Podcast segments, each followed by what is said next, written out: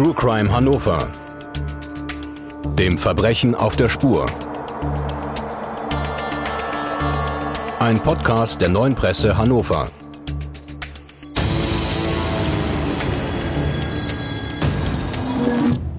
Dieser Podcast wird freundlich unterstützt von visit-hannover.com. Hallo liebe Zuhörerinnen und Zuhörer und herzlich willkommen zu einer neuen Folge von Trugheim Hannover, dem Verbrechen auf der Spur.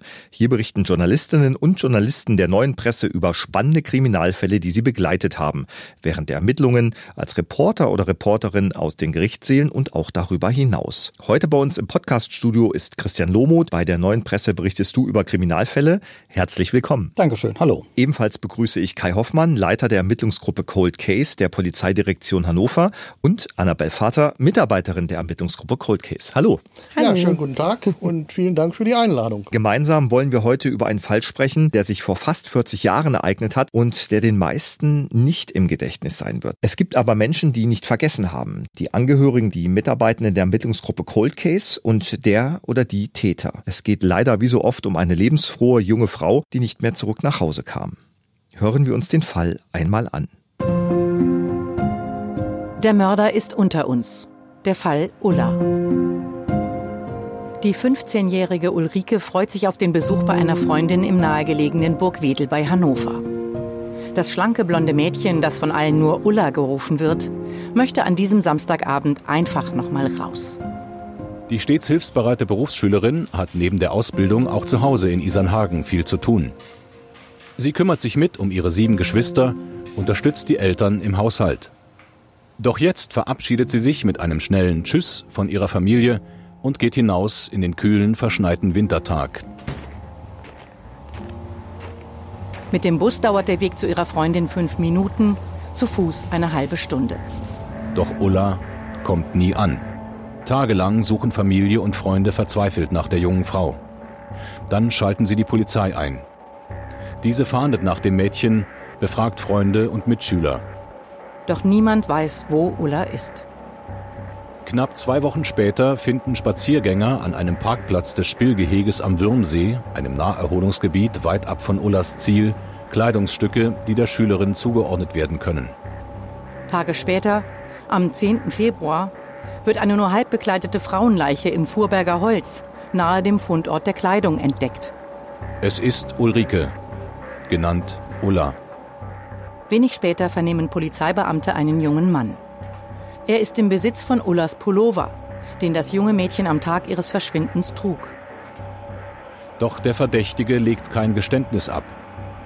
Der Mord an der jungen Schülerin mit den blauen Augen und dem punkigen Haarschnitt bleibt ungeklärt. Doch Jahrzehnte später nimmt die Ermittlungsgruppe Cold Case der Polizei Hannover die Ermittlungen wieder auf. Kann Ullas Mörder identifiziert werden? Ja, Christian, Du bist seit Beginn Teil unseres Trugheim Hannover Teams und es gab irgendwie kaum eine Staffel, in der nicht irgendwo ein ähnliches Verbrechen oder ein ähnlicher Fall stattgefunden hat. Eine junge Frau verabschiedet sich von zu Hause und wird nach Tagen und Wochen des Suchens tot aufgefunden. Was kannst du uns zu diesem Fall sagen? Was ist mit Ulla geschehen? Ja, es gibt in der Tat ja viele schreckliche Fälle, die ähm, erhebliche Ähnlichkeit mit diesem Fall haben. Also zum Beispiel Friederike von Mühlmann, das ist ja schon zum Teil frappierend, ein Verbrechen, das irgendwie ähm, drei Jahre vorher fast stattfand. Zwei junge Mädchen, vermutlich, ähm, und, und Ulla erst 15, die vermutlich per Anhalter nach Hause beziehungsweise zu einer Freundin wollten und dort vermutlich den Menschen traf, der sie dann getötet hat. Bei Ulla war es ja auch so, dass sie zu einer Freundin wollte. Vermutlich hat sie relativ schnell ihren Mörder getroffen und ist dann noch am selben Abend gestorben. Wie bist du zu diesem Fall gekommen? Ja, ähm, also wir haben ja bei der neuen Presse ja auch schon mal eine ganze Cold Case Serie gemacht. Da habe ich mich natürlich viel mit den ganzen Fällen beschäftigt und habe auch ganz viel nach Fällen gesucht und muss ganz ehrlich sagen, dass ich von diesem Fall auch noch zuvor nichts gehört habe. Also es war auch ein Fall, der, von dem man so in, der fast in Vergessenheit geriet. Was ja natürlich auch so das Schlimmste ist, was so passieren kann. Also gerade für die Angehörigen, die natürlich immer hoffen, dass noch mal ein Täter gefunden wird.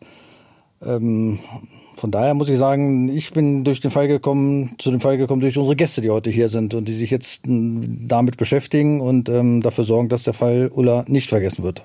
Das ist ein gutes Stichwort, denn ja, zu Gast bei uns sind eben mit Kai Hoffmann und mit äh, Annabel Vater zwei Mitarbeitende äh, der Ermittlungsgruppe Cold Case der Polizeidirektion Hannover, die uns das genauer sagen können.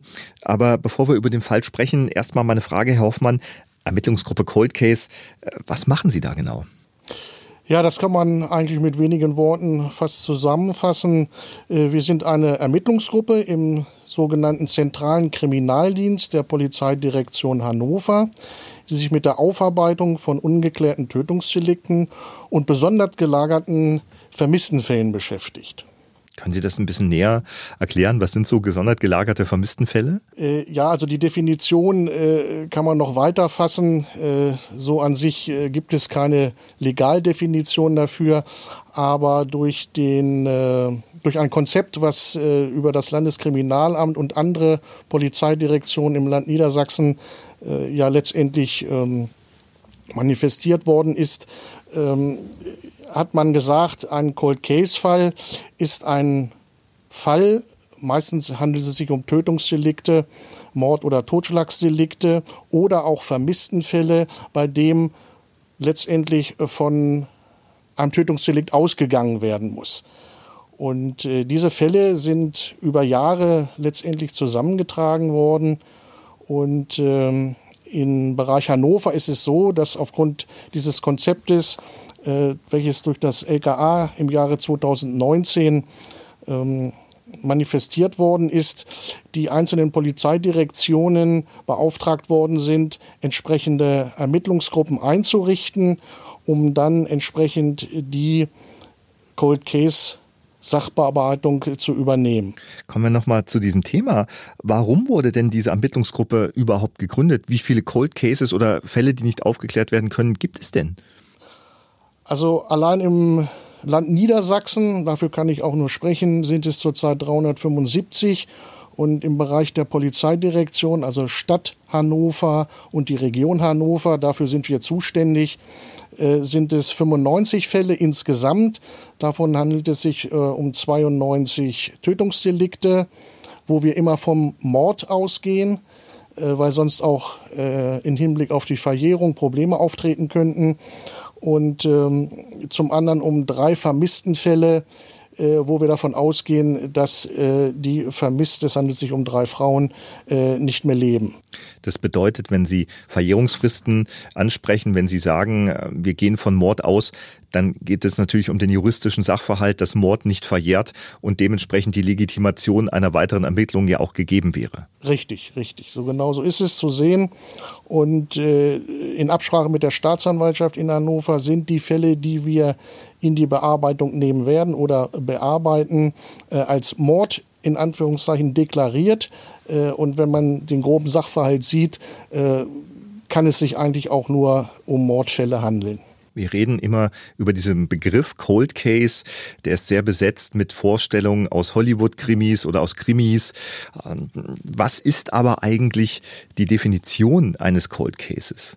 Die Definition eines Cold Cases äh, ist das Delikt an sich, nämlich ein Totschlagsdelikt oder ein Mord, wo halt die Ermittlungen geführt worden sind es kann Jahre dauern, bis Ermittlungen abgeschlossen worden sind. Wir haben also keine Ansatzpunkte mehr, um in irgendeiner Art und Weise den Täter oder die Täter äh, noch zu ermitteln. Sei es nun über einen sogenannten Sachbeweis, sprich Auswertung von Spuren, die uns über DNA-Analysen weiterbringen könnten oder durch Aussagen von Personen. Wenn Sie sagen, dass das Fälle sind, die ja ausermittelt scheinen und wir aber ja wissen, dass in Deutschland zumindest Mord eigentlich zu den bestaufgeklärtesten Fällen gehört. Kann man dann sagen, dass die Arbeit der Ermittler von einem alten Cold Case nicht gut war, wenn man den bis heute nicht aufklären konnte? Oder woran liegt das? Nein, also da möchte ich vehement widersprechen. Die Arbeit von damals ist mit den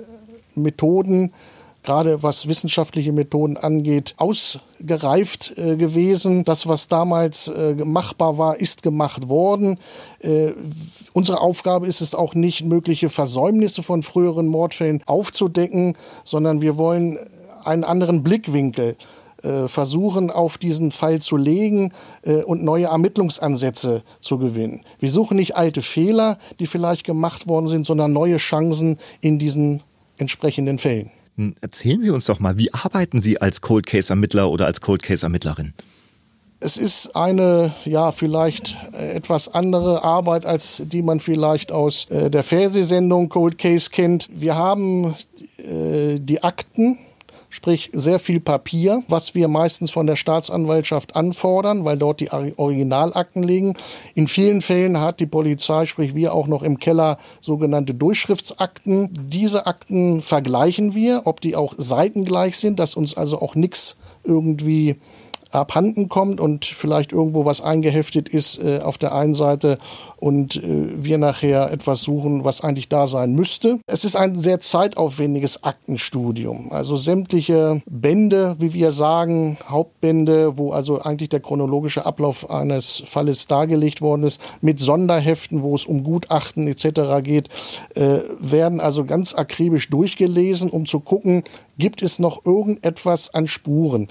Bei den Cold Case-Fällen ist es einfach so, wir bauen darauf, dass wir noch Spuren haben, die meistens äh, bei der Staatsanwaltschaft gelagert werden, um die uns nochmal äh, genauer anzusehen und zu gucken, können wir daraus noch, ich sage es mal so, etwas zaubern. Das heißt, Sie sind eigentlich jemand, der Akten studiert, der einfach nochmal guckt, was ist dort, was, wo könnten Zusammenhänge sein, die man vielleicht damals nicht erkennen konnte oder wo gibt es vielleicht Spuren, Asservate, die wir heute nochmal mit anderen Methodiken auswerten können, als es damals der Fall war. Versteht das richtig? Das ist vom Grundsatz her richtig, äh, nur die Cold Case Unit in Hannover ist so aufgestellt, dass wir nicht nur theoretisch Aktenstudium betreiben, sondern wir sind neben Braunschweig die einzige Einheit in Niedersachsen, die auch dann entsprechend operativ tätig wird. Können Sie uns das beschreiben? Das heißt letztendlich in anderen Polizeidirektionen ist es so, dass dort auch äh, Kollegen die Akten studieren. Äh, wir sagen dann priorisieren. Das heißt, man schaut, sind in dem Fall noch Spuren da?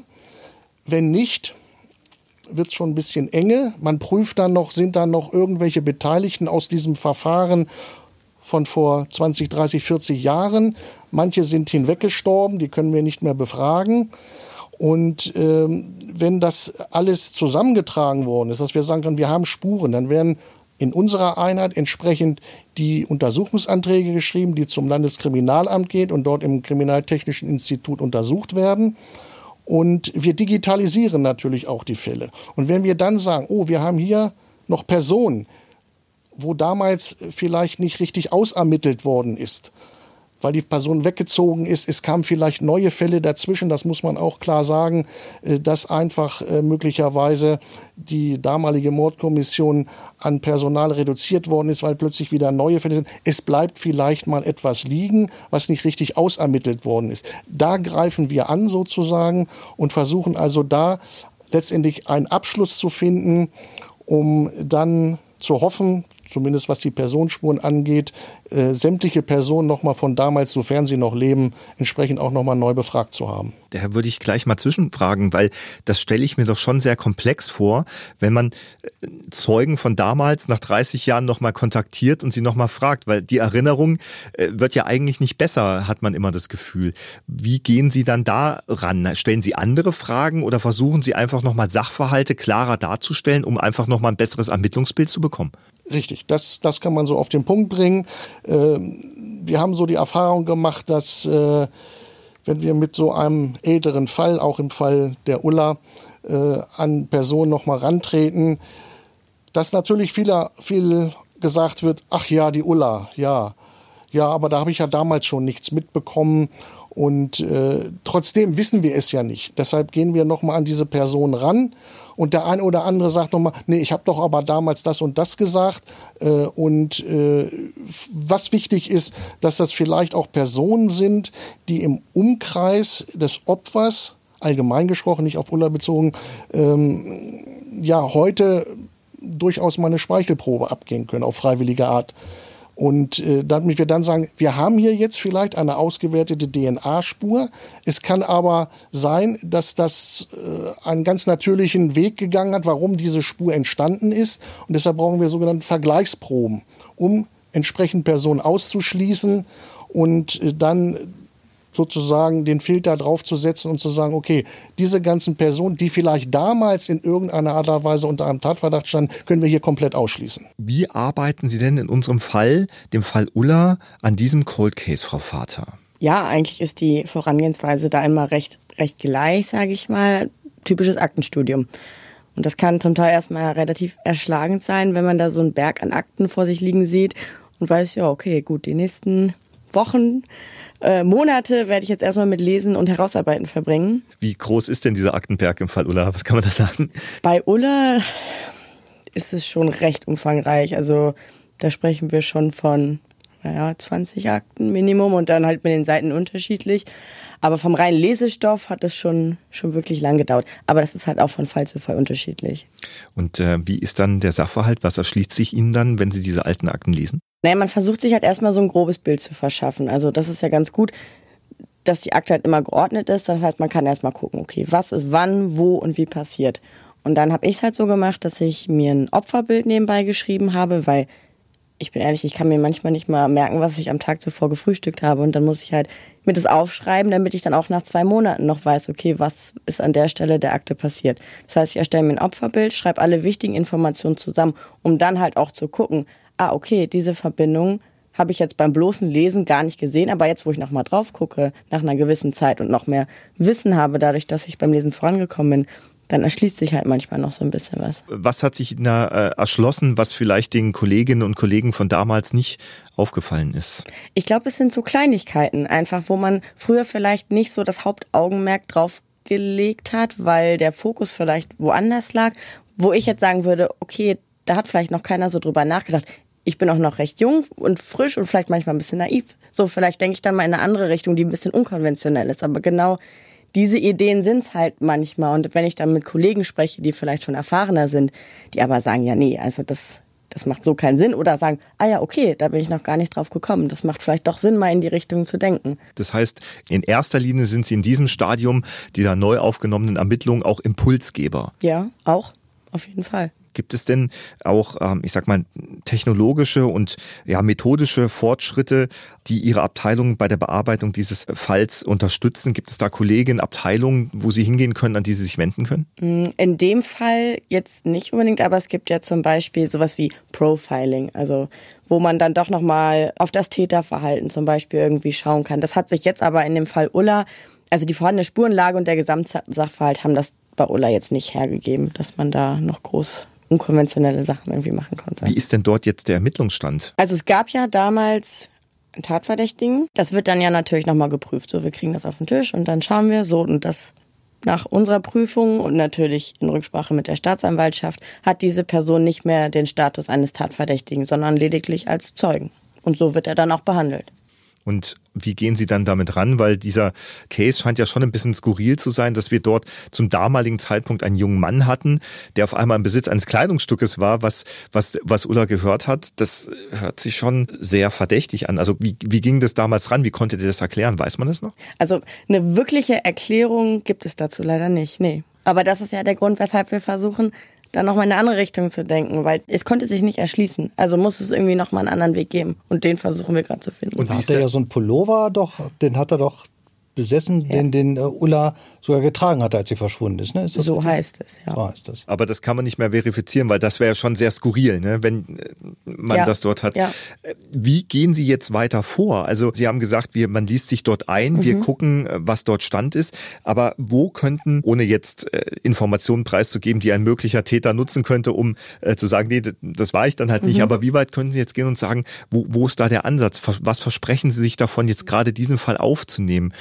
Es gibt andere Fälle, wo wir durchaus auch Aussagen hatten, dass durch, durch gesicherte DNA-Spuren von vor langer Zeit, wenn man einen möglichen Täter hätte, ihm das auch beweisen könnte. Sie sollen jetzt natürlich keine ermittlungstaktischen Details hier verraten, das ist ganz klar. Aber nochmal, wie ist, wie ist der Stand dieser, dieser neuen Ermittlungen? Also es gibt Sachbeweise natürlich, Aber ja, inwiefern wir da jetzt weiter weiterkommen, kann ich leider nicht sagen. Was macht für Sie diesen Fall Ulla ja, interessant möchte ich nicht sagen, aber warum gerade unter diesen 95 ungelösten Cold Cases in Hannover, von denen wir gesprochen haben, gerade dieser Fall? Für mich ist Ulla erstmal auch so eine Herzensangelegenheit und ich glaube, da gibt es einfach noch viel kleine Sachen auch, die man einfach noch machen kann, wenn man die Akten gelesen hat, dass man gesehen hat, okay, hier gibt's die und die Person, mit der wurde aber vielleicht noch gar nicht so gesprochen oder auch vielleicht in eine Richtung gesprochen, dass man nochmal Anreize setzt.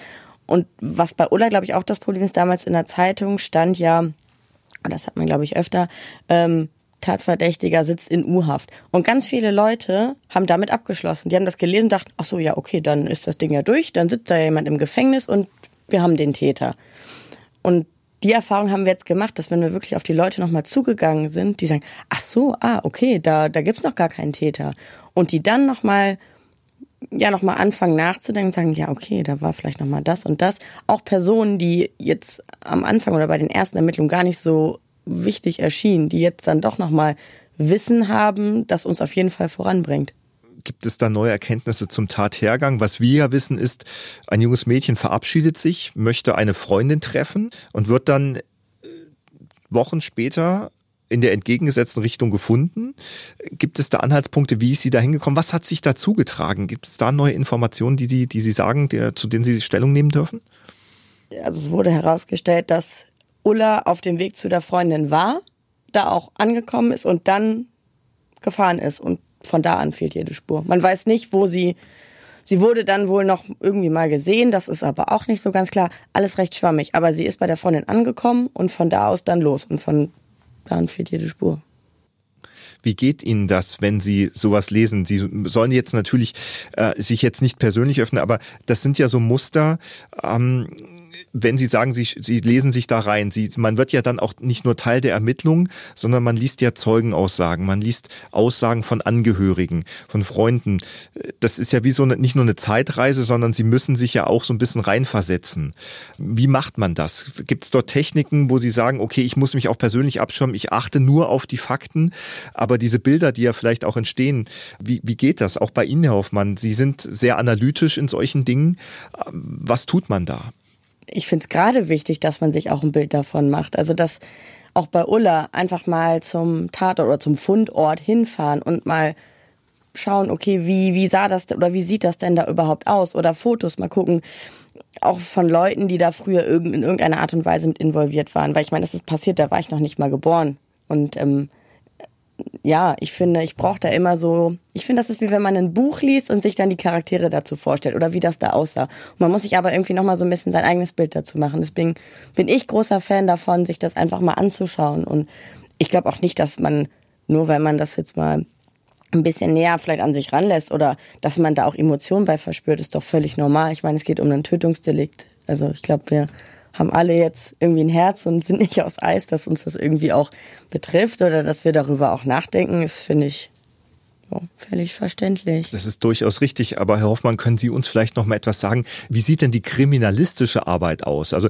wie, äh, wenn ich jetzt so eine Akte kriegen würde, ich würde die durchlesen, ja, aber welche Methodik nutzt man dann, um diese Schlüsse dann vielleicht zu sehen oder dieses Korn zu finden oder diese Widersprüche? Wie, wie ist da Ihre Ausbildung? Wie, wie geht man daran? Was können Sie uns dazu sagen, Herr Hoffmann? Ja, es gehört äh, sicherlich eine gewisse Erfahrung dazu. Also unsere ähm, Truppe, sage ich mal, unsere Ermittlungsgruppe ist so aufgestellt, dass wir zur Hälfte, kann man fast sagen, ähm, ja, Kollegen haben, die schon seit vielen Jahren mit Tötungsdelikten zu tun gehabt haben. In den aktuellen Fällen, ich selber habe 15 Jahre normale, nicht falsch verstehen, also aktuelle Tötungsdelikte bearbeitet. Und ich muss auch sagen, es waren Fälle dabei, äh, die bis heute nicht geklärt sind. Und äh, die stehen auch auf der Liste. Und das ist für mich auch äh, gut zu wissen, weil ich kann dann nochmal äh, in Ruhe und ohne Druck auf diese Fälle gucken, auch wenn ich den Sachverhalt so noch kenne. Aber äh, das ein oder andere Detail kommt dann vielleicht doch äh, nochmal, wo ich sagen kann, oh ja, da haben wir vielleicht damals äh, ähm, noch einiges äh, nachzuholen. Sie sprechen da was ganz Wichtiges an. Wir dürfen eine Sache nicht vergessen, wenn man oftmals sagt, ja, da hat die Polizei bestimmt nicht richtig, warum kriegen die diesen Täter nicht? Mordermittlungen werden unter hohem Zeitdruck durchgeführt. Wie unterscheidet sich Ihre Arbeit dort? Kommt dann auch jemand, der sagt, naja, wenn Sie jetzt in zwei Wochen nichts rausfinden, dann machen wir die Akte zu. Also wie, wie ist da der Unterschied? Das ist der, der große Vorteil. Wir können uns in Ruhe äh, und ohne Druck äh, diese Akte nochmal angucken. Äh, ein aktueller Fall lebt mit der Dynamik. Es ist immer etwas zu machen. Es kommen neue Zeugen plötzlich. Es wird irgendwas gefunden noch am Tatort. Das gibt es für uns nicht. Wir müssen, sage ich mal, mit dem leben, was A in der Akte steht und B, was noch an Spuren da ist. Und da ist, wie gesagt, der Knackepunkt, äh, dass teilweise in älteren Fällen, und da spreche ich Fälle an, die in den 50er, 60er Jahren waren, die also wirklich sehr, sehr alt sind, da gibt es nichts mehr. Und da muss ich auch ehrlich sagen, da können wir auch nicht mehr viel machen. Selbst Leute befragen wird sehr schwierig, weil die einfach dem biologischen Prozess des Alterns unterliegen und einfach nicht mehr da sind. Aber Fälle aus den 70er, 80er Jahren, die sind durchaus noch interessant. Da gibt es noch Material und ähm, man muss auch sagen, ohne jetzt aus dem Nähkästchen plaudern zu wollen, gewisse Erfolge in Form von zumindest Spurenauswertung gibt es. Also ich bin sehr verwundert, dass es Auswertung gibt, entsprechend DNA-Muster ja, äh, ermittelt werden konnten, dargestellt werden konnten, äh, die teilweise 50, 60 Jahre alt sind. Und da wundere ich mich selbst, was heutzutage tatsächlich die, die Technik, gerade die DNA-Analyse und die ganze Forensik leistet, was damals gar nicht möglich war. Früher konnte man, wenn man irgendwo ein Blut Tropfen gefunden hat, der musste eine gewisse Menge haben und dann konnte man mal die Blutgruppe bestimmen. Heute ist es natürlich sehr viel anders. Aber inwieweit hilft Ihnen das? Inwieweit hilft es Ihnen vielleicht auch in Ihrer heutigen Polizeiarbeit verglichen mit der von früher? Zum Beispiel auch die, die, die Digitalisierung, dass, dass äh, Akten sehr viel schneller hin und her geschoben werden können. Äh, früher hatte der eine die Akte, dann dort, dann. Ne, das sind ja auch Dinge, die dazu beitragen, dass vielleicht ein Fall Ulla heute mit höherer Wahrscheinlichkeit aufgeklärt werden hätte können? Was denken Sie? Durchaus. Hätte man damals äh, die Techniken von heute, ja, äh, da spricht eigentlich nichts gegen. Ähm, durch die Digitalisierung allein der Akte ist es natürlich auch möglich, dass wir, ähm, wenn wir die ganze Akte digitalisiert haben, alle zeitgleich die Akte lesen können in den Cold Case Fällen und uns sehr zeitnah auch zusammensetzen können, um über den Fall zu sprechen, um ihn zu analysieren und zu gucken, wo haben wir jetzt Ansatzpunkte. Sie lesen nicht nur die Akte, sondern Sie gucken eben auch noch, was ist vielleicht an Spuren da, was ist an Asservaten da. Verstehe ich das richtig? Man geht dann in das, was wir im Allgemeinen als Asservatenkammer bezeichnen. Und dann hat man ein, ja, ein, ein, ein Paket vor sich, ein Karton vor sich. Und da liegt dann in Plastik verpackt ja, Dinge drin, die vielleicht hier in unserem Fall Ulla gehört haben, die an einem Tatort gefunden worden sind. Wie bewertet man das, Herr Hoffmann? Ja, es ist schon äh, teilweise sehr befremdlich, äh, wenn man äh, und diese Asservate, diese Spuren werden gelagert bei der Staatsanwaltschaft. Mit Abgabe des Falles äh, wandern auch die sogenannten Asservate, die Spuren, die damals ausgewertet worden sind, nach den Möglichkeiten damals, alles zur Staatsanwaltschaft in die sogenannte dort dortige äh, Asservatenkammer und wir müssen dann gucken, was ist zu den einzelnen Fällen noch da. Und da kann es auch durchaus mal sein, äh, dass da ein Pappkarton steht, äh, wie eine bunte Tüte, wir wissen gar nicht, was da drin ist. Ja, und äh, das ist dann also schon interessant und wichtig ist, dass wir diese Spuren äh, betrachten, als wenn sie jetzt gerade gesichert worden sind. Also auch nach wir sprechen davon sogenannten DNA-Richtlinien. Also wir müssen natürlich immer äh, berücksichtigen, dass damals vielleicht nicht alles so spurenschonend, will ich mal sagen, ähm, asserviert worden ist, äh, wie das heutzutage ist. Heute werden Sie an keinem Tatort mehr einen Ermittlungsbeamten sehen, der nicht einen weißen Anzug und Handschuhe anhat. Das war damals nicht immer so. Und das müssen wir immer bei unseren Ermittlungen auch berücksichtigen, dass wenn denn mal ein sogenannter DNA-Treffer kommt oder ein dna treffer kommt oder ein dna muster ermittelt worden ist, Das kann durchaus sein, dass es von einem Kollegen halt stammt. Es gibt ja schon ganz viele Cold Case-Fälle in ganz Deutschland. Wir haben ja über 3000 ungeklärte Tötungsdelikte in Deutschland und, und ab und zu hm, liest man das ja, dass wieder einer überführt wurde nach 40 Jahren. Warum? Weil es eine DNA-Spur gab. Auch häufig natürlich auch so bei Sexualdelikten, ähm, wo der Mann dann auch einfach wieder ähm, auffällig geworden ist und wahrscheinlich oder auch häufig im Gefängnis sitzt und dann beim Abgleich sozusagen dann die entscheidende Spur ergab. Also diese DNA-Spuren sind ja wirklich das, das Entscheidendste. Und früher, dass man jetzt so, so ein kleinem Härchen ja auch schon erkennen kann, ob es zu dem mutmaßlich Verdächtigen gehört, was ja auch damals völlig unmöglich war. Ja, durch die DNA-Analyse, die ja Ende der 90er Jahre, will ich mal sagen, auch äh, bei der Polizei Fuß gefasst hat, äh, ist natürlich ein, ein, ganz großer Sprung getan. Aber man sollte immer berücksichtigen, dass ein DNA-Treffer, ein DNA-Muster, was nachher zu einem Tatverdächtigen führt, nie alleine ausschlaggebend sein kann. Also da muss noch ein bisschen was dazukommen, äh, dass nachher auch die Staatsanwaltschaft sagt, ich werde Anklage erheben, weil diese Spur kann durch ganz normale Umstände irgendwie an den Tatort gelangt sein. Und äh, es ist ein ganz fantastisches Beweismittel, aber man muss immer berücksichtigen, dass das nie alleine stehen darf. Was haben Sie an Spuren oder als Erwarten in dem Fall Ulla da gefunden? Was war da noch da? Dürfen Sie das sagen? Dazu möchte ich jetzt äh, in diesem Fall, weil es halt laufende Ermittlungen sind, äh, nicht viel sagen.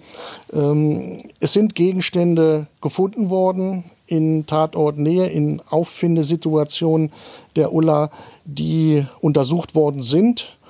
Und Hinweise darauf geben, dass da jemand etwas liegen gelassen hat, äh, was durchaus zu einem DNA-Muster führt aber wir wissen nicht von wem. Das heißt, der Ermittlungsstand ist im Augenblick so, dass man sagt, okay, man hat diese Akte nochmal durchgelesen, man hat sich mit den Asservaten beschäftigt und ist aufgrund neuer Technologien, wie zum Beispiel eine erneute Untersuchung mit äh, forensischen Methoden, ähm, ist man vielleicht auf dem Weg, wo man sagt, da könnte jemand gewesen sein, den man bis jetzt noch nicht so auf dem Radar hatte. Sie suchen also Mr. X. Oder Mrs. X. Es könnte auch äh, Mrs. X sein. Es gibt einige Spuren, äh, die ich jetzt nicht weiter genau aus ermittlungstaktischen Gründen, wie es so schön heißt, ist jetzt nicht so praktisch, äh, das hier preiszugeben. Also wir sind eigentlich ganz guter Dinge, dass zumindest die Spurenauswertung so verlaufen ist, dass wir neue Ansätze bekommen können, um dann mal dem oder den Tätern oder der Täterin auf die Spur zu kommen. Dazu hätte ich nämlich auch noch mal zwei Fragen. Das eine ist ja, dass man sagt, man hat durch neue kriminaltechnische Methoden die Möglichkeit, ähm, etwas zu identifizieren. Eine weitere Sache ist aber ja auch die, man geht ja in die Vergangenheit.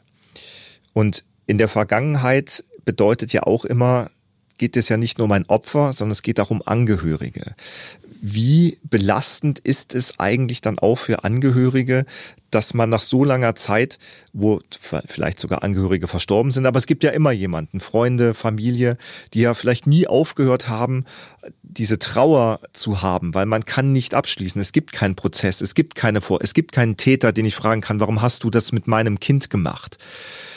Wie nähert man sich denn dem an, wenn man eigentlich ja diesen Begriff alte Wunden aufreißen. Äh, der trifft es da, glaube ich, ganz gut. Wie nähert man sich dem? Also klar, es ist immer was Besonderes, nach so vielen Jahren oder Jahrzehnten dann irgendwie wieder in das Leben der Angehörigen oder Hinterbliebenen zu treten und sie halt mit diesen Geschehnissen zu konfrontieren. Gerade, was ich auch meine, sind halt auch traumatische Erlebnisse. Und das reißt Wunden auf, auf jeden Fall. Aber ähm, unsere Erfahrungen haben halt gezeigt, dass die Angehörigen meist wirklich sehr positiv darauf reagieren. Einfach dieses Gefühl kriegen, wir wurden nicht vergessen. Meine Tochter, mein Sohn, mein Vater, meine Mutter als Opfer wurde nicht vergessen. Und ähm, ja, da hat man so das Gefühl, die nehmen dann diese unangenehme Erinnerung gerne in Kauf. Manchmal auch einfach, ja, dieses Gefühl, da gibt's noch jemand, der sich wirklich dafür interessiert. Und wichtig ist halt einfach, dass man da ja mit so einem gewissen Feingefühl halt rangeht. Herr Hoffmann, ist ein wichtiger psychologischer Punkt eben auch der Ermittlungsgruppe Cold Case, nicht nur Angehörigen, sondern auch möglichen Tätern das Gefühl zu geben, wir vergessen das nicht? Richtig. Also kein Täter sollte sich da sicher sein, äh, dass wir ihm nicht irgendwann doch noch mal äh, habhaft werden und seiner Verantwortung zuführen.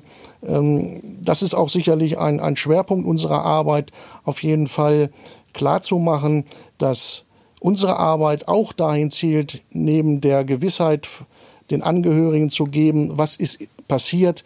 Äh, es gibt Fälle, wo sie dankbar waren und gesagt haben, ach, wir haben uns das ganz anders vorgestellt damals war das nicht so, dass man äh, Angehörige von solch, solchen Delikten nun, ich sage mal, auf dem Laufenden hält.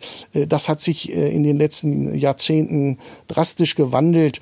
Heute wird es, äh, kommt es zur Opferbetreuung, will ich es mal so sagen. Also Angehörige werden da schon mit ins Boot geholt, äh, sofern sie das wollen natürlich. Und ähm, das gab es halt damals nicht. Und heute äh, wenn wir einen Fall so angehen, dann sprechen wir vorher mit den Angehörigen. Und wenn es vielleicht tatsächlich so ist, dass wir sagen, wir kommen hier nicht weiter, dann sprechen wir mit den Angehörigen. Und meine Erfahrungen sind, unsere Erfahrungen sind, äh, dass man uns ja zu einer gewissen Art und Weise auch dankbar ist dass man zumindest gesagt bekommen hat, so und so ist es gewesen. Und äh, wir haben bisher tatsächlich positive Erfahrungen gemacht und äh, das führt auch dazu, dass es eine befriedigende Arbeit ist. Ich habe auch so von anderen Fällen, die ich so mal erlebt habe, auch mitbekommen, dass Angehörige eher verzweifelt waren, wenn es keine, keine Lösung gab, wenn es nicht klar war, wer ist der Mörder meiner, meines Kindes oder wo ist der Leichnam geblieben. Also das beschäftigt sie wirklich ein Leben lang. Das ist nicht so, dass dann die Zeit alle Wunden heilt, wie es mal so schön heißt, ähm, sondern das, das wirkt wirklich jahrzehntelang. Von daher glaube ich auch, dass jeder froh ist, wenn der Fall einfach nicht vergessen wird. Sie hatten das angesprochen zu Beginn unseres Gesprächs. Sie gehen erstmal von der Thematik Mord aus, um natürlich auch äh, aufgrund der Tatsache, dass Mord nicht verjährt, weiter ermitteln zu können. Es könnte, so grausam sich das ja anhört, auch im Fall Ulla kein Mord sein, sondern es könnte ja ein Delikt sein, was aufgrund ähm, der langen Zeit, die vergangen ist, vielleicht ja auch verjährt ist. Also was müsste denn ein Täter oder eine Täterin oder ein Täterkreis eigentlich heute noch befürchten? Kann es denn sein, dass es dann vielleicht auch ein Appell an Sie ist, an vielleicht Familie, Mitwisser, Freunde, sich da zu öffnen? Naja, also bei uns ist es so, was auch mein Kollege schon gesagt hatte, aufgrund der Tatumstände gehen wir auf jeden Fall von einem Mord aus. Und ähm, dafür muss man natürlich auch erstmal einen Tatverdächtigen ermitteln. Und dann spielt ja auch die naja, persönliche Einstellung des Tatverdächtigen zu der Tat eine ganz wichtige Rolle. Und ähm, letztendlich haben wir das aber nicht zu entscheiden, was dann mit dieser Person passiert, sondern die Staatsanwaltschaft. Wir arbeiten der Staatsanwaltschaft zu und die hat letztendlich dann halt zu entscheiden, das liegt da nicht in unserer Scheidungsmacht. Das ist genau das, wo ich nochmal heraus wollte. Sie bewerten erstmal nur, was da ist. Wann geben Sie etwas weiter? Also gibt es den Punkt, wo man dann sagt, okay, ähm, wir haben jetzt diesen, diesen Fakt und dann rufe ich da mal an und sage, okay, oder müsste das wirklich so sein, dass Sie einen Täter präsentieren? Also um das ganz äh, salopp vielleicht zu sagen. Äh, nein, bevor wir äh, einen Cold Case-Fall wieder neu aufrollen, äh, besteht immer die Absprache mit der Staatsanwaltschaft. Äh, wir schauen uns einen Fall an und sagen, oh, da äh, haben wir doch Ermittlungsansätze und äh, die Staatsanwaltschaft äh, muss dann offiziell verfügen, dass hier die Ermittlungen wieder aufgenommen werden. Also wir haben ein sehr, sehr enges und vertrauensvolles äh, Zusammenarbeiten mit der Staatsanwaltschaft. Äh, allein das Aktenstudium selber, das obliegt nur uns. Wenn wir dann aber sagen, wir wollen Spuren untersuchen, dann können wir das auch machen. Wenn das etwas diffizilere Geschichten sind, äh, sprechen wir das immer mit der Staatsanwaltschaft ab. Und wenn es operative Maßnahmen sind, die vielleicht eintreten sollen, im Allgemeinen gesprochen, dass wir Durchsuchungen machen wollen, vielleicht eine Telefonüberwachung etc., dann ist das immer erster Ansprechpartner Ansprechpartner die Staatsanwaltschaft, weil sie äh, ist Herrin des Verfahrens und sie entscheidet. Bevor wir zum Ende kommen, Sie haben sich in vielen Dingen aus ermittlungstechnischen und ermittlungstaktischen Gründen sehr bedeckt gehalten, was diesen Fall angeht, um einen möglichen ja, äh, Täter oder einen Täterkreis oder einen mitwissenden Kreis jetzt nicht irgendwelche Informationen über diesen Podcast zu geben, der äh, den dieser Kreis oder dieser Täter zu seinem Vorteil ausnutzen könnte. Aber können Sie denn uns mal ein Beispiel nennen eines Cold Cases, den Sie erfolgreich gelöst haben? Wir hatten den Fall äh, auch aus 1995 ähm, mit dem Herrn Norbert Sch, der als Kraftfahrer getötet worden ist, damals in Miesburg äh, erschossen worden ist. Äh, den Fall konnten wir zumindest so weit aufarbeiten, durch Aktenstudium natürlich, aber auch durch operative Maßnahmen, auf die ich hier auch nicht weiter eingehen möchte, äh, dass es zumindest ähm, dazu geführt hat, dass wir so wie wir das im Polizeijargon sagen, den Fall statistisch geklärt haben. Soll heißen, wir gehen davon aus, wir haben den richtigen, es reicht aber nicht für eine Anklage zumal dieser Tatverdächtige auch nicht mehr äh, hier in der Bundesrepublik lebt. Das war schon ein Erfolg, äh, den wir, denke ich, zu verzeichnen haben, auch im Hinblick dessen, dass wir mit der Familie des äh, Verstorbenen Gespräche geführt haben und die wirklich gesagt haben, danke, uns reicht es schon zu wissen, dass er nicht auf die und die Art und Weise ums Leben gekommen ist. Ich kann auch nur aus meiner Erfahrung sprechen sind nicht mal so die großen Sachen, die, die einen jetzt so diese Befriedigung, sag ich mal, auch schon kleine Erfolge sind es manchmal, wo man auf einmal ganz aufgeregt dann ins nächste Büro rennt und sagt, okay, hier, das habe ich, das habe ich, was können wir daraus machen? Also gar nicht mal, dass, dass wir jetzt wirklich irgendwie den Fall nur lösen wollen. Natürlich steht das ganz oben auf unserer Liste, aber ähm, ja, es ist so ein Zusammenspiel aus mehreren Sachen, die Angehörigen, die Dankbarkeit, ja, Puzzleteile zusammenzusetzen. Also es ist nicht nur, dass wir ähm, glücklich und zufrieden sind, wenn wir jetzt einen Fall lösen. Also da, da steckt deutlich mehr noch irgendwie mit hinter. Das heißt aber auch, dass Sie eigentlich von Ihrem Charakter eher geduldige Menschen sein müssen, ja? Das sollte man sein. Äh, zu früh die Nerven zu verlieren, äh, ist äh, hier überhaupt nicht angesagt. Ähm, eine intrinsische Motivation äh, sollte vorhanden sein und einfach auch äh, der Wunsch, ähm, ja natürlich den Fall versuchen zu klären, äh, den Täter seiner Verantwortung zuzuführen. Ähm, aber auch, wie gesagt, ganz wichtig ist uns, dass wir äh, den Angehörigen deutlich machen, äh, euer Angehöriger ist, ist nicht vergessen. Das ist uns sehr wichtig. Es hat was mit Frustration zu tun, wenn ein Fall tatsächlich wieder zu den Akten gelegt werden muss, natürlich. Aber nichtsdestotrotz äh, denken wir, haben wir dann alles getan, um versucht zu haben, diesen Fall auch zu klären. Kommen wir noch kurz mal auf alles äh, getan. Sie haben gerade so schön gesagt, man rennt dann in ein anderes Büro und sagt, Mensch, ich habe hier vielleicht äh, ein kleines Puzzleteil wieder. Wie ist denn da überhaupt die Zusammenarbeit in der Polizeidirektion? Wie ist da Ihr Standing als Ermittlungsgruppe Cold Case mit den anderen Abteilungen, mit denen Sie ja weitestgehend auch zusammenarbeiten müssen oder nachfragen oder Informationen holen müssen? Wie wird man da gesehen? Wie ist da, wie läuft das ab? Können Sie das sagen? Also wir hier in Hannover äh, sind so aufgestellt, dass äh, unsere Ermittlungsgruppe direkt Tür an Tür mit den Kollegen arbeitet, äh, die das, äh, die alltäglichen Fälle regeln. Das ist letztendlich ein großer Vorteil, weil wir uns untereinander unterstützen können. Wir können uns auch fachlich austauschen. Äh, und äh, daher ist die Lösung, wie es Hannover gewählt hat, eigentlich, denke ich, eine sehr gute. Kommen wir zurück zu unserem Fall. Wenn Sie an einen Täter, eine Täterin oder einen Täterkreis appellieren müssten, was würden Sie da machen? Ich kann mich an einen Fall erinnern, der liegt viele Jahre zurück, wo ich es über den Weg versucht habe, ihm zu sagen, jetzt erinnere dich mal, was ist hier vor 30 Jahren gewesen? Willst du dir das noch weiter antun und weiter damit äh, leben. Ich muss es so sagen, ich habe Glück gehabt. Er hat gesagt, ja, ich bin es gewesen und äh, tatsächlich ist er auch dafür verurteilt worden wegen Mordes. Das kann man aber, denke ich, nicht pauschal sagen. Die Frage ist, erkennt man denjenigen, wann er ihm gegenübersteht? Natürlich wäre es schön, wenn man irgendwo klingelt und sagen kann, wir sind von der Kripo Hannover, wir bearbeiten den Fall. Schön, dass Sie da sind. Ich habe seit 35 Jahren auf Sie gewartet. Das wäre schön, aber da muss man realistisch sein äh, ich glaube nicht, dass das passieren wird. Ich meine, Sie sind kein Psychologe, aber es muss ja einen Täter, eine Täterin oder einen Täterkreis geben, die eben auch mit diesem Schuld, einen Menschen umgebracht zu haben, getötet zu haben, leben müssen. Sie sollen jetzt nicht spekulieren, aber wie macht man das aus Ihrer Sicht? Wie kann, wie kann man das ertragen?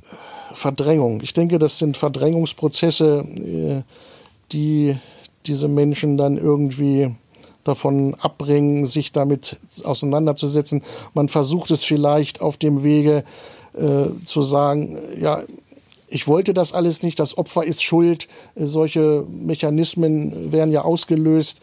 Und wenn man dann viele, viele Jahrzehnte nicht damit konfrontiert wird, äh, mag es in Vergessenheit vielleicht geraten.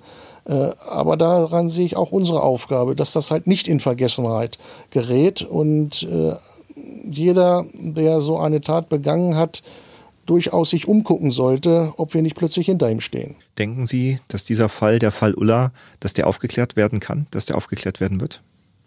Ich bin zuversichtlich. Äh, Versprechen kann ich nicht abgehen, aber ich denke, wir werden zumindest alles dafür tun, dass es so weit kommen wird. Und ich habe ja auch noch ein paar Dienstjahre, von daher. Sie lassen nicht nach. Nee, auf gar keinen Fall. Also das ist ja, glaube ich, auch die Einstellung, die man bei uns braucht. Also so schnell wird man uns nicht los, nee. Das heißt, wenn ein Täter, ein Täterkreis, Verwandte, Freunde diesen Podcast, diese Folge hören. Man kann nur appellieren an das Gewissen, dass man sich vielleicht auch stellt und man kann sagen, die Mitarbeiter der Cold Case Ermittlungsgruppe der Polizeidirektion Hannover, die hören nicht auf. Egal, wie lange es vielleicht dauern mag, egal, wie vielleicht die Situation ist, man darf sich nicht sicher sein, wenn man so ein Verbrechen verübt hat. Christian, was ist dein Fazit, wenn du das hörst zu diesem Fall? Man hofft ja auch, dass vielleicht auch Zeugen diesen Podcast hören, denen dann vielleicht was einfällt und die sich dann melden. Das wäre ja auch mal sehr schön. Ja, ansonsten das Fazit, ähm, wie gesagt, die Polizei gehört, glaube ich, auch nicht zu der Behörde, die darüber klagt, dass sie zu viele Arbeitskräfte hat. Von daher finde ich das schon, schon sehr bemerkenswert und sehr, sehr wichtig, dass es diese Cold Case Einheiten gibt. Für die Angehörigen ist es ungemein wichtig und ja, der Täter darf sich tatsächlich nie sicher sein, dass er nicht erwischt wird. Oder wie es ein Kollege von Ihnen mal sagte, es ist eine nie ende Verpflichtung, den Täter zu finden. Ich hoffe ja auch mal, dass wir dann auch mal so einen Durchbruch haben. Wie gesagt, Annette Preuß hatten wir ja hier auch schon mal im Podcast, ähm, ähm Inka Köntges, dass solche Fälle dann nochmal gelöst werden. Wäre schön. Ja, dann bleibt mir erstmal nur zu sagen, vielen Dank, Frau Vater, Herr Hoffmann, Christian, dass äh, du, dass Sie heute hier waren. Das war unsere Episode über den Mord an Ulla, eine junge Frau, die heute vielleicht selber Kinder hätte, die heute selber vielleicht eine Familie hätte. Und immer noch gibt es Freunde, Angehörigenkreise, ja, die nicht abschließen können, die sich erinnern und die auch mit den Folgen dieser Tat leben müssen. Aber es gibt eben auch die Täter, deren Angehörige, deren Freunde, deren Familie, die mit dieser Tat, dieser Verantwortung lange gelebt haben und immer noch leben müssen. Man könnte bestimmt mit Fug und Recht sagen, eine Mitwisserschaft wäre heute bestimmt verjährt. Noch eine Frage, Herr Hoffmann, Frau Vater. Wo könnte man sein Gewissen erleichtern? Gibt es eine Telefonnummer? Gibt es eine Möglichkeit, sich an jemanden zu wenden, wenn man das wollte? Auch anonym vielleicht? Die Möglichkeit besteht natürlich immer. Und wenn jemand weiß über jemanden, der diese Tat begangen hat, gibt es natürlich immer direkt die Möglichkeit, bei der Polizei anzurufen und unter der 0511 109 viermal die fünf, ist man an der richtigen Anschrift und an der richtigen Telefonnummer um sein Gewissen zu erleichtern. Vielen Dank. Das war Trugram Hannover, der Mörder unter uns, der Fall Ulla. Ich hoffe, liebe Zuhörerinnen und Zuhörer, dieser Fall hat Ihnen gefallen, kann man nicht sagen, aber hat Ihnen vielleicht doch einen Einblick gegeben in die Arbeit der Ermittlungsgruppe Cold Case der Polizeidirektion Hannover. Wenn Sie Feedback haben, freuen wir uns über eine Nachricht auf den sozialen Netzwerken der neuen Presse und wenn Sie uns eine E-Mail schreiben wollen, können Sie das tun unter trugreim.neuepresse.de. Bis zum nächsten Mal. Vielen Dank fürs Zuhören und bis bald. Wenn Sie Lust bekommen haben, die Originalschauplätze historischer Verbrechen in Hannover zu erkunden, wir genau das Richtige für Sie. Kommen Sie mit auf die Jagd. Von Königsmarkt bis Hamann, von Hanebut bis Duyer. Bei der neuen Tour durch die Innen- und Altstadt von Hannover lauschen Sie spannenden Hintergründen aus der Kriminalhistorie an den Originalschauplätzen in Hannover. Was hat es mit einem Leichenfund an der Leine auf sich? Wo hat Hamann sein Unwesen getrieben? Und wo ist der Legende nach das Beutelager von Hanebut? Die Antwort auf diese Fragen und noch vieles mehr erfahren Sie bei diesem Rundgang. Neben dem thematischen Schwerpunkt der historischen Verbrechen geben unsere Krimi-Guides auch viele Informationen zu bekannten Sehenswürdigkeiten Hannovers. Alle Infos und Daten zum Rundgang gibt es unter www.visit-hannover.com/krimitour. Dort finden Sie auch alle Informationen etwa zur geführten Fahrradtour, zu den Highlights der Stadt oder zum kulinarischen Stadtrundgang. True Crime Hannover, dem Verbrechen auf der Spur, ist ein Podcast der neuen Presse Hannover. Mit Thomas Nagel, Britta Marholz, Christian Lohmuth und Rolf Rosenstock. Chefredaktion Carsten Bergmann. Technische Realisation Alexander Kollmeier, Felix Grieshammer und Patrick Wehrhahn. Sprecher Nicola Irmer, Martin Schubach und Marina Adelmann. Musik Ian Post und Jimmy Svensson. Redaktion und Regie Rolf Rosenstock. Produktion TVN Corporate Media und TVN Production.